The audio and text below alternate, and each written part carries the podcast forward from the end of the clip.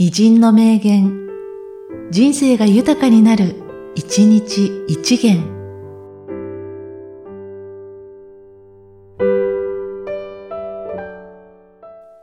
11月18日、河合勘次郎。この世は自分を探しに来たところ。この世は自分を見に来たところ。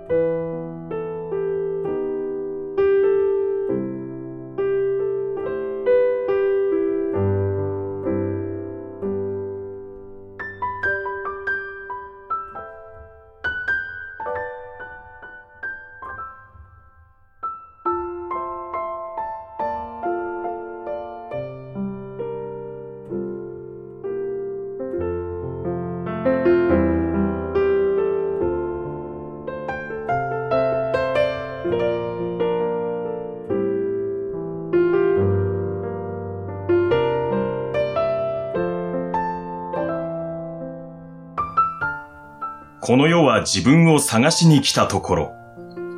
この世は自分を見に来たところ。